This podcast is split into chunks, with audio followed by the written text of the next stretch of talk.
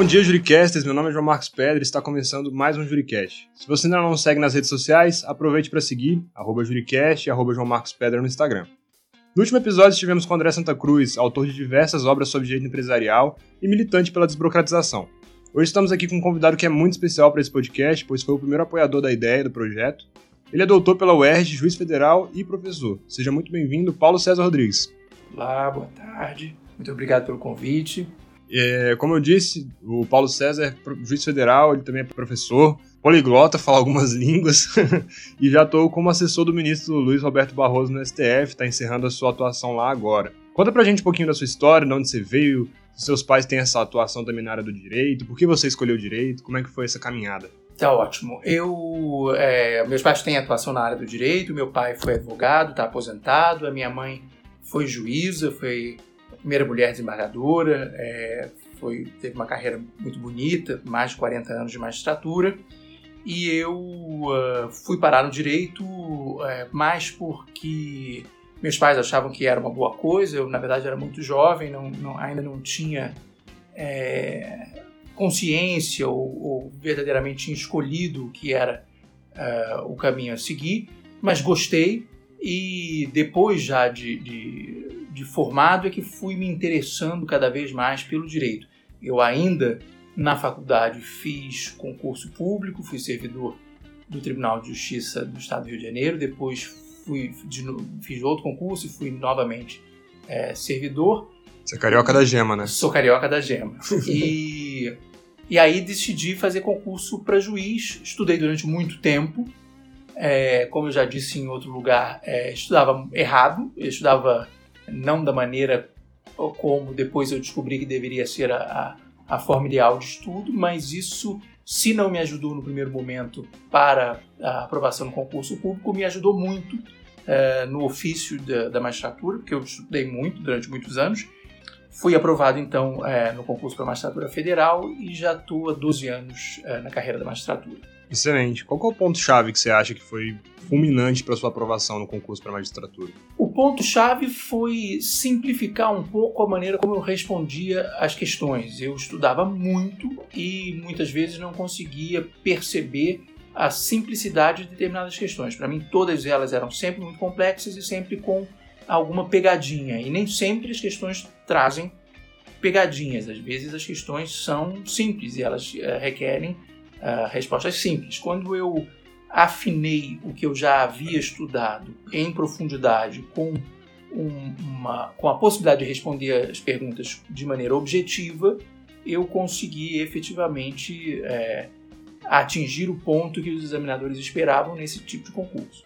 Eu já fui aluno do Paulo e algumas vezes ele tinha comentado que também já tinha sido advogado, né, no início da sua carreira. Em qual área que você atuava? Eu, como eu disse, eu fui servidor é, durante um longo período e, e, eu não gostava muito da atuação como servidor, para ser muito sincero. Eu achava burocrática e não me, não me realizava, né? não me satisfazia. E aí, como eu não, embora estudasse muito, não conseguia aprovação no concurso para juiz, um colega meu que havia estudado comigo me chamou para para montar um escritório. Eu, no primeiro momento, tive um certo receio, porque já era servidor público, mas achei que podia ser uma boa uh, opção e larguei o serviço público, fui advogar, advoguei em todas as áreas, nós tínhamos um escritório muito pequeno e nós fazíamos administrativo, civil e criminal. Tudo Full service, tempo. né? Full service. E, e foi uma experiência muito, muito boa, que durou um ano e meio, quase dois. Fui muito bem sucedido, muito feliz e acho que também contribuiu muito para a minha percepção do direito, até mesmo para a qualidade do, do meu ofício judicante, perceber como o advogado pensa, o que ele quer, o que ele precisa fazer. Foi, foi uma experiência interessante. Por que você decidiu sair dessa carreira da, da advocacia e ir para outro lado da mesa, que é a do juiz? Na verdade, eu sempre quis ser juiz, eu não estava conseguindo Atingir, aprovação. Né? Quando eu. Uh, porque eu não estava conseguindo aprovação, eu tive a impressão que talvez não fosse para mim, ou que eu não tivesse perfil, ou que eu ah, porque, não, porque embora estudasse muito, às vezes até preparava colegas, eles eram aprovados e eu não, eu ainda não tinha realizado que era a maneira de estudar, e quando surgiu essa possibilidade, eu achei que era um sinal da vida de que talvez eu devesse mudar de área. é, no final da história, acabou sendo a magistratura mesmo, porque era isso que eu queria desde sempre. Mas não foi ruim, foi muito pelo contrário, muito bom e acho que foi ótimo ter passado por isso. Acho que a advocacia, ou pelo menos essa advocacia curta que eu tive, de um ano e meio, quase dois, me acrescentou muito. É, eu fui feliz durante esse período, fui verdadeiramente feliz, realizado. Acho que hoje em dia, quando as pessoas dizem uh, ou se desanimam com a advocacia e dizem que ah, a advocacia não está dando dinheiro, a advocacia está difícil, eu tenho para mim que a advocacia é como restaurante, todo mundo precisa e sempre deu dinheiro. Você precisa fazer uma boa advocacia. A minha advocacia, é, embora muito pequena, ela foi boa e foi bem sucedida por conta disso. Então acho que foi uma experiência muito feliz. Entendi, entendi. Principalmente agora nessa sua atuação como assessor de ministro e tudo mais, qual que foi a experiência que você realmente, assim... Primeiro conte como é que começou, como é que veio esse convite e tudo mais. E conte pra gente qual que foram as experiências que você vai levar pro resto da sua vida, ensinamentos, etc. É, o, o, o meu nome chegou ao ministro é, pela via acadêmica, lá da, da Escola de Direito da UERJ, do programa pós-graduação. É, foi lá que ele soube do meu nome e, e, foi, lá, foi por lá que me recomendaram. E aí ele me convidou para vir ocupar essa função de juiz instrutor criminal no, no, no gabinete dele e eu aqui vim para ficar um ano, acabei ficando quatro. é, foi uma experiência ótima, é, não só porque eu transferi minha docência do Rio para cá, o que também foi muito bom. E, e assim, para todo juiz é importante conhecer a Suprema Corte, ver como a Suprema Corte funciona, é, o que, que é levado ou não em consideração para a construção das decisões da Suprema Corte, conviver com o ministro, ver como um, um, jurista uh, desse tamanho, dessa importância, arruma suas ideias. É, e durante esses quatro anos eu aprendi muito. Foi importante, foi interessante, uh, os casos sempre muito relevantes, mas uh, no final do dia eu fiz concurso para juiz, queria ser juiz, sou juiz, sou visceralmente um juiz, e embora tenha sido muito feliz aqui e tenha ficado satisfeito em em colaborar com o ministro uh, no Supremo Tribunal Federal. O juiz é ele e eu só viabilizava tecnicamente algumas construções uh, como colaborador. Agora eu volto para a jurisdição e volto a, a, retomo a minha embocadura de juiz, eu mesmo a decidir as questões que me são submetidas. Nós vimos nos noticiários há um tempo atrás aquela discussão um pouco mais calorosa entre o ministro Barroso e o Gilmar Mendes. Aquilo acontece também nos bastidores ou foi só um ponto eventual, assim, fora da curva? Eu acho que é natural entre uh, agentes públicos que precisam uh, debater que eventualmente uh, tenham um momento um pouco mais tenso e, e, o fato de os debates serem públicos e, e, verdadeiramente públicos, porque são inclusive televisionados, faz com que as pessoas tenham acesso a, a eventuais tensões episódicas que acontecem. O clima uh, dentro do tribunal é um clima muito respeitoso, as pessoas uh, têm respeito e consideração umas pelas outras, e acho que é natural, em todo, todo, todo lugar que as pessoas convivem e precisam chegar a um consenso, eventualmente é, se desentendem e, e, o entendimento não passou daqui porque as pessoas viram naquele momento episódico. É, o, o, tom subiu um pouco, mas como também as pessoas viram depois disso, as coisas voltaram à normalidade Normal. e isso é próprio é, desse tipo de situação, né? de situação e de convívio. Não, você está preso agora a voltar para o Rio de Janeiro, como o senhor disse. Acredita que o problema da criminalidade lá é sanável ou é uma realidade remota ou até impossível? Como é, é a sua opinião sobre essa questão da criminalidade? Nós temos um, talvez um, um pensamento equivocado é, no sentido de que o problema da criminalidade diz respeito à impunidade. É, o Brasil é o, a terceira maior população carcerária do mundo, com mais de 700 mil uh, presos no sistema, e isso já nos mostrou que não funciona ou que não resolve a questão da criminalidade. Eu sempre disse, é, inclusive uh, academicamente, lecionando direito penal, que as pessoas não cometem crimes por duas razões preponderantes. Primeiro, porque elas não precisam, e segundo, porque elas foram ensinadas a não cometê-los. Portanto, eu acredito que se nós tivéssemos uma outra realidade social, talvez nós não tivéssemos a criminalidade do jeito que nós temos em todos os níveis. Não teríamos a criminalidade de um determinado tipo de criminoso uh, que está à margem da sociedade, que não tem condições de educação e não tem acesso a, a condições mínimas de existência, nem materiais nem existenciais, e não teríamos, numa outra parcela da criminalidade, a chamada criminalidade do colarinho branco, se tivéssemos uma, uma cultura de valores mais republicanos, o que também não é cultivada e ensinada é, entre as pessoas de uma classe social é, mais privilegiada, digamos assim, é, num país em que as pessoas ainda furam a fila sem constrangimento, ainda é, querem levar pequenas vantagens. Jeitinho brasileiro, né?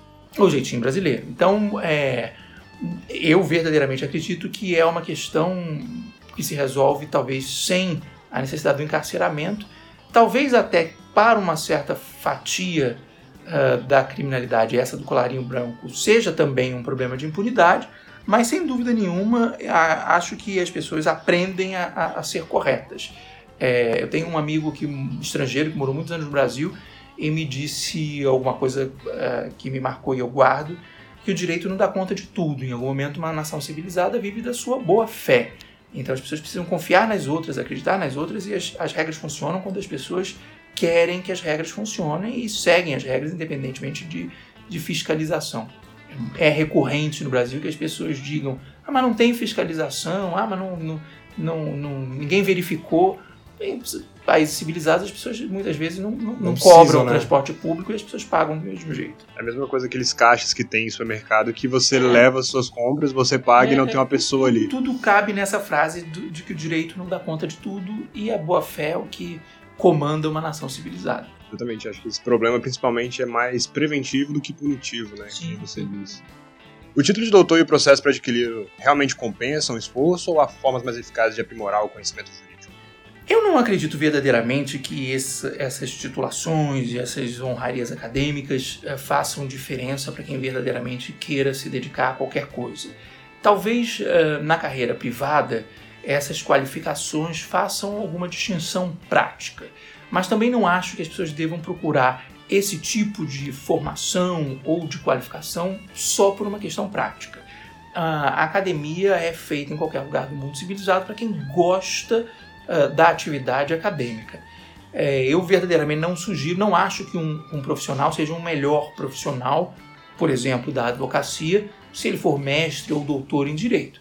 É, acho que há excelentes uh, profissionais de, do, do direito que não são nem mestres nem doutores e acho que isso não faz verdadeiramente nenhuma diferença.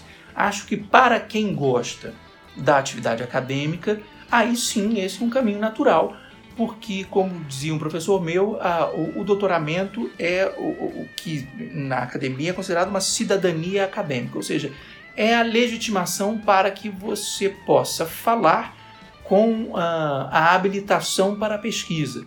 É como se dissesse, eu, eu uh, fiz o esforço necessário para me legitimar a dizer coisas sob o ponto de vista formal de um pesquisador. Mas com sinceridade, não acho que isso seja uh, distintivo da qualidade das pessoas e acho que nós uh, tivemos e temos no, no Brasil uh, excelentes juristas que não passaram por essa experiência acadêmica. Correto. Você já alcançou o título de doutor e, academicamente falando, é o topo da cadeia alimentar. Existe alguma outra meta ou objetivo que você pretende alcançar nesse meio acadêmico? É, existe algumas possibilidades. Eu, eu agora é, aplico para um pós-doutoramento e, e, e, muito provavelmente. É, é, no Brasil? Na, na, em Portugal, na Universidade de Coimbra. É, já tenho a, a, o de acordo do, do orientador e, e, ainda uma fase é, ainda de, de, postulação. E, e aí talvez no futuro alguma, algum concurso para para um cargo efetivo de professor de uma, uma, grande universidade, mas isso não é um projeto para agora. É, isso é um projeto para o futuro. Projeto de vida, né? É, e, e, e eu escrever, assim, eu, eu, eu, agora, é, daqui a um mês mais ou menos, lanço um livro que é a minha tese de doutoramento. Essa aqui era uma das perguntas que a gente ia fazer. é, um livro sobre nacionalidade, que é o meu tema de pesquisa em direito internacional, é, com o prefácio do ministro Luiz Roberto Barroso e, e apresentação do professor Rui Moura Ramos, que é o professor catedrático mais antigo da Universidade de Coimbra, presidente emérito do Tribunal Constitucional Português e juiz do Tribunal de Justiça da União Europeia, o que me motivo de muita honra para mim. É, e, e, pretendo continuar escrevendo, lecionando, é, que é o que eu gosto de fazer na, na, na vida acadêmica. Entendi. Você falou somente sobre o tema do seu livro, que também é tema do seu mestrado e do doutorado, que eles foram baseados em direito da nacionalidade e do estrangeiro, né? Isso. Como que surgiu esse interesse por esses temas que foram abordados? O interesse surgiu porque a minha linha de pesquisa é o direito internacional e eu sempre tive a impressão de que esses dois eram os temas menos tratados no direito internacional. Uh, e são os temas que envolvem direitos fundamentais, direitos das pessoas. Tanto como o Estado é, trata o estrangeiro dentro do território, se faz distinções, que distinções são feitas, o que, que se lhes assegura, o que, que se lhes proíbe, isso sempre foi é, interessante para mim, também é competência da Justiça Federal, tanto as questões referentes a estrangeiros quanto as questões referentes à nacionalidade, e, e um caminho natural, depois de estudar o direito dos estrangeiros, era estudar é, outras percepções sobre o direito da nacionalidade, uh, quais são as suas consequências, o, quais são as suas repercussões jurídicas na vida do indivíduo. E, e esse é o caminho natural. Se tudo der certo e, e se iniciar o programa de pós-doutoramento na Universidade de Coimbra, também será sobre nacionalidade e aí um desenvolvimento já mais profundo é, no, numa outra investigação sobre para onde caminha o direito da nacionalidade. O professor Paulo foi professor meu na, na Universidade do CEUB, né? Ele diversas aulas foram muito marcantes para mim. Mas conta pra gente, as suas aulas, sua vontade de dar aula começou a partir de quando? De onde é que surgiu essa vontade de lecionar? A minha vontade de lecionar surgiu do fato de que eu gosto muito de direito. Acho que direito é, é, é complicado ou simplificado a partir da perspectiva de conhecer e compreender bem a, a matéria. Acho que toda a matéria de direito que parece, pareça ser complicada, no fundo é bastante simples e, e o desafio de torná-la simples para os alunos que me faz é, gostar da docência. Eu, num primeiro momento da vida, quando ainda me preparava para o concurso para juiz, tive a oportunidade de preparar meus próprios colegas, muitos deles passaram antes de mim, e aquilo me trazia um certo prazer de simplificar o que era aparentemente difícil, e é um prazer que eu cultivo até hoje. Eu acho que muitos dos professores de direito não são uh, generosos como poderiam ser, portanto, se valem de um linguajar um pouco mais rebuscado, dificultoso uh, do direito para manter as pessoas a uma certa distância. E a minha, o meu prazer na docência é justamente encurtar essa distância e, e traduzir para o aluno numa linguagem muito simples e acessível tudo que possa ser uh, complicado, dificultoso. Isso aí é claro. Durante as aulas eu via bastante essa questão do linguajar simples e da simplificação para poder entender algum conceito que, de certa forma e de forma geral, era considerado como complexo. Mas assim, vamos, vamos agora focar realmente na sua pessoa, e essa é uma pergunta já nossa clichê aqui no podcast, mas acho que de grande importância. Qual, ou então quais, né, são os seus livros de cabeceira, aqueles que você toma como norte no seu dia a dia, tanto pessoal quanto profissional? E que difícil. Isso, é, isso talvez seja a pergunta mais difícil de todas. Eu é, tenho uma vida verdadeiramente entre livros. É, na minha casa, no Rio, eu tenho duas, não uma, duas bibliotecas grandes. É, talvez eu tenha em torno de uns 4 mil volumes é, em casa. Só aqui em Brasília, num apartamento pequeno em que eu morei aqui é, durante esses quatro anos, eu tinha uns 450, 500 livros. O que é muito ainda, né? Só aqui em Brasília.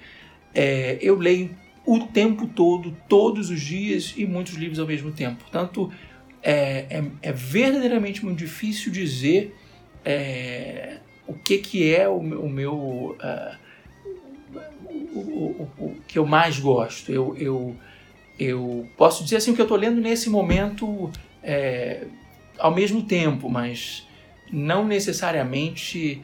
É...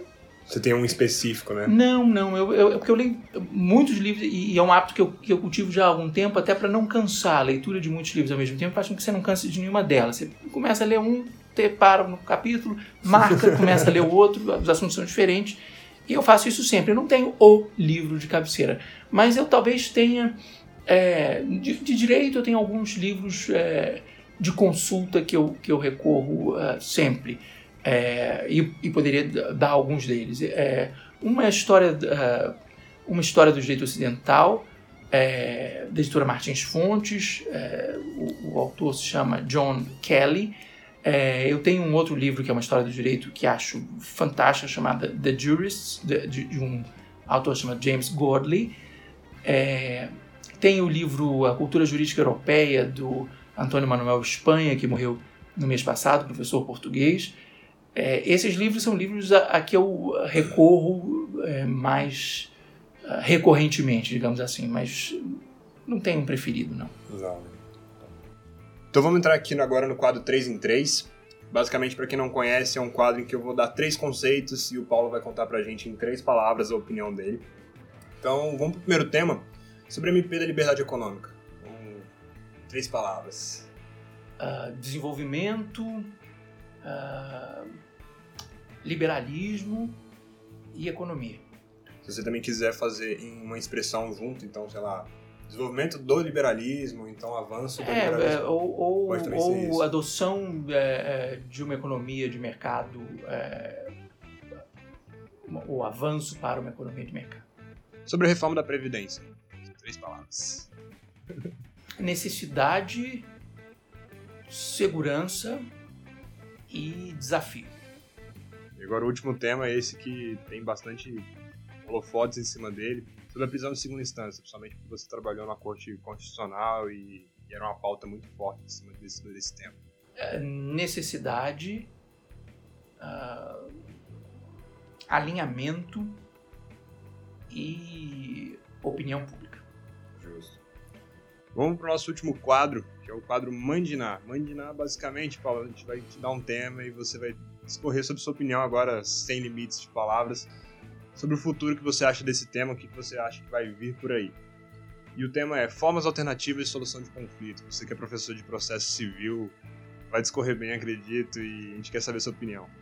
O caminho natural de toda e qualquer uh, solução de conflito é a composição ou autocomposição. Uh, a judi judicialização ou uh, o exercício da jurisdição é uma maneira patológica, anormal de resolver conflitos. A gente tem no Brasil a cultura, ou sempre teve, de judicializar, talvez seja essa a razão pela qual é o país com uma das ou a maior litigiosidade no mundo. Nós judicializamos toda e qualquer uh, situação. É, e isso, evidentemente, não é bom. Agora, o, o código é, tem obrigado a uma conciliação, pelo menos o Código Civil, Processo Civil, uma conciliação prévia que é uma maneira de exortar as pessoas uh, a, a, cultura da conciliação. É dizer, é melhor receber é, duas parcelas de 4 mil reais se alguém lhe deve 8 mil agora e resolver a questão do que receber os 10 mil que são efetivamente devido daqui a seis anos. Portanto, é, é dizer, é melhor resolver as questões do que ter razão. E a gente precisa modificar a maneira de enxergar a, a, vida e o mundo para entender que é sempre melhor resolver do que ter razão. É, isso é o que as pessoas têm chamado de sistema multiportas, e eu verdadeiramente acredito que seja uma boa coisa é, para o país, até porque isso ensinará as pessoas a ouvir umas às outras. Eu conto em sala de aula que uma vez eu, eu tinha um cachorro muito grande que avançou, a moça que trabalha para mim estava passeando o cachorro, avançou no cachorro do vizinho que era muito pequenininho. E eu fui pedir desculpas ao vizinho. E quando ele abriu a porta, ele disse: Olha, eu sou o dono daquele cachorrão e tal, eu vim lhe pedir desculpas. Ele disse: Mas a culpa é sua. Eu disse: Eu sei, por isso eu vim lhe pedir desculpas. Ele falou assim: Mas eu não estou errado, você que está errado, que a culpa é sua. Eu falei assim: Eu sei que a culpa é minha, por essa razão que eu vim pedir desculpas. E ele disse assim: Não, mas eu não tenho nada com isso, o errado é você. Ou seja, as pessoas não têm o hábito de ouvir nem quem está pedindo desculpas. E acho que talvez esse seja o caminho: ouvir o outro, resolver na medida do possível. É, e torço muito para que nós tenhamos essa cultura de resolver por acordo. E isso nem só em questão de pessoas físicas, né? Essa questão também em vem na questão da arbitragem, questões. também está sendo bem Todas forte atualmente a questão de é. pessoas jurídicas na em arbitragem. tese, judiciário é para o, o último recurso, a última possibilidade. É, é, nós temos é, deficiências graves no judiciário. É, nós temos muitas vezes falta de, de, de, estrutura, muitas vezes falta de pessoal, é, em alguma medida falta de controle, mas eu não tenho dúvida uh, em dizer que a, a, a, morosidade do judiciário se deve preponderantemente à quantidade uh, de judicialização. Uh, um juiz consegue, com alguma tranquilidade, dar conta de 200, 300 processos. Ele não consegue dar conta de 20 mil processos, como é o normal. A nossa é, realidade, né? A nossa realidade. Entendi. Paulo, eu queria te agradecer muito. É muito gratificante ter você aqui hoje. Eu que agradeço. Porque foi o primeiro apoiador, como eu disse no início do Juricast, e quando eu virei para ele, falei, Paulo, tava querendo fazer isso, isso e isso, trouxe para ele a, a, ideia do Juricast, ele apoiou de primeira, falou assim, se quiser, total apoio, tô aqui para poder te ajudar, tudo que eu puder. Então, queria te agradecer muito mesmo. Você é sempre bem-vindo. Quando quiser voltar também, contar novas histórias. sucesso do, do, do, projeto. Quando quiser contar novas histórias lá do Rio, fico feliz. Tá ótimo. E onde é que a gente te encontra, além do Lattes, obviamente, né? É, eu, é, eu, eu tenho uma rede social assim mais institucional que se chama professor ou prof. Paulo César Rodrigues, tudo junto. E quem quiser seguir, acompanhar, é, me dará um enorme prazer. Então, gente, agradeço aqui a audiência, agradeço por vocês terem, por vocês terem ouvido até aqui. E daqui a 15 dias a gente se encontra de novo. Forte abraço.